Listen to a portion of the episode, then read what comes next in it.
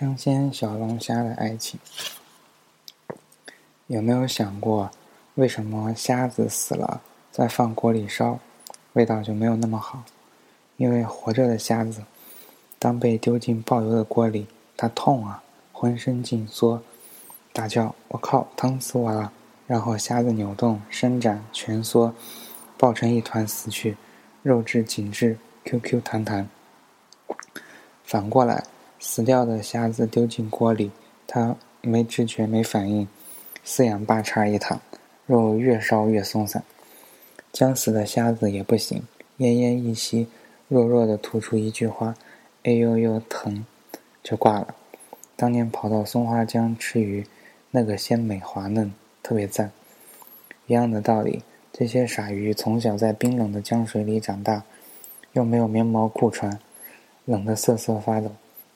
他们每天疯狂的游泳取暖，打着寒战，一路暴喊：“狗东西，你冻死大爷了！”就这样，缩着身体发育，脂肪又紧又肥，好吃到站立。澳龙的肉比小龙虾还要紧密弹牙，因为它们活在海里，水压很厉害，天天被压得透不过气，走两步还要喊三声“嘿呦嘿”，就像码头的纤夫。身体紧绷，压着压着，肉就厚密紧实，一咬咯哒咯哒的。所以小龙虾要好吃的话，去馆子不行，要自己冲到物流市场，那里是各省刚运回来的货，才落地。打开箱子，里头的小龙虾昂首挺胸，跳着三八，还瞪个眼睛，斜着瞟你。看到它这个鸟样子，你还不干它吗？赶紧买回去洗洗涮涮下锅。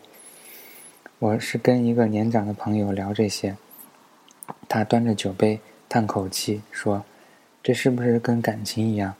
有了艰难的岁月，才可以造就甜美。共苦过，同甘尤其绚烂。”我一愣，他娘的，不知道啊。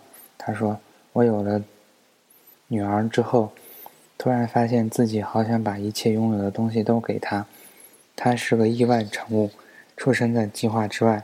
可当他来到这个世界，我豁然找到新的意义。这么说吧，我最着急的事情是每天都还想还有什么可以给他，让他开心，让他满足。我恨不得把自己的命都给他。他喝了口酒，说：“不夸张，我很真诚。我真的很想把自己的命都送给女儿。”我呆了一下，问：“那你太太呢？”他沉默，开口：“我的命已经给女儿了，所以就这样。”我说：“我换个理解，吃货也能吃出道理来。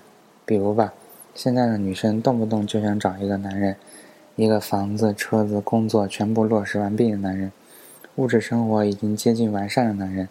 可是这种现成的经济条件，就好比一锅死虾子，他们没有经受过苦难，直接软趴趴。”煎好，煎好了，盛在你碗里。它们虽然表皮明亮，然而肉质疏松，气味难闻，吃着吃着就哭了，第二天还会拉肚子。朋友说：“嗯，我太太就这样。”我在想，比如吧，两个人共同还贷，迎来的房屋，你打开门的刹那，才会满心欢喜，充满感激与珍惜的去打造这个家。其实我明白，他们相逢后。女生一门心思抓住这个尚算富裕的男人，通过各种手段，两人结合了。三年前，朋友一家三口和项目投资人一家共同去泰国旅行，他给太太在免税店买了一堆奢侈品，太太一高兴，同意集体去观看人妖表演。表演结束后，人妖排成一长队欢送客人，朋友非常兴奋，对着其中最美的一个人妖飞吻。打招呼，大叫“我爱你”。太太翻脸了，她说：“你什么意思？”朋友说：“我能有什么意思？我能干什么？”他说：“你这样我心里不舒服。”朋友说：“好吧，那我们走吧。”他说：“你是不是觉得这个人妖比我漂亮？”朋友看看投资人一家，觉得面子上挂不住，下意识的调侃着消除尴尬，打了个哈哈说：“人妖当然漂亮了，不然怎么出来混？”太太喊。你不是说这辈子只会觉得我漂亮吗？大家无语。朋友说：“走吧，走吧，我们常说，轻易得来的不会懂得珍惜，其实不然，轻易得来的你会害怕失去，因为自己挣来的更可贵的是你获得它的能力，而从他人处攫取的你会恐惧失去，一心想要牢牢把握在手中。朋友的太太无比害怕失去他的心。回到宾馆，朋友跟项目投资人在房间喝酒，两个男人打开笔记本，搜索那个最美的人妖资料。指着屏幕赞叹：“是他妈的美！”太太进来，脸都绿了，砸了笔记本，转身就走。朋友跟投资人道歉，打电话打太电话关机，冲出去找他。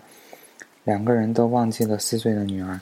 小姑娘自己从开着的房门哒哒哒跑出来，一头扎进车流汹涌的街道，然后被一辆三轮车刮倒，没有生命危险，脑震荡，从此左耳失聪。三年以后，朋友坐在这家酒吧里，听我胡说八道吃货的道理。他说：“如果可以，想把自己的命给女儿。”说的时候，女儿正沉沉入睡，醒来后只有右耳能听见这个世界的旋律。说的时候，他哭得一塌糊涂，包里装着离婚协议书。我们都知道，风雨之后才能见彩虹，但我们都希望，最好能直接坐在彩虹里。他人已经为你布置好绚丽的世界，可惜别人为你布置的景致，他随时都可以撤走。所以，瞎子要吃活着烧的、痛出来的鲜美，才足够颠倒众生。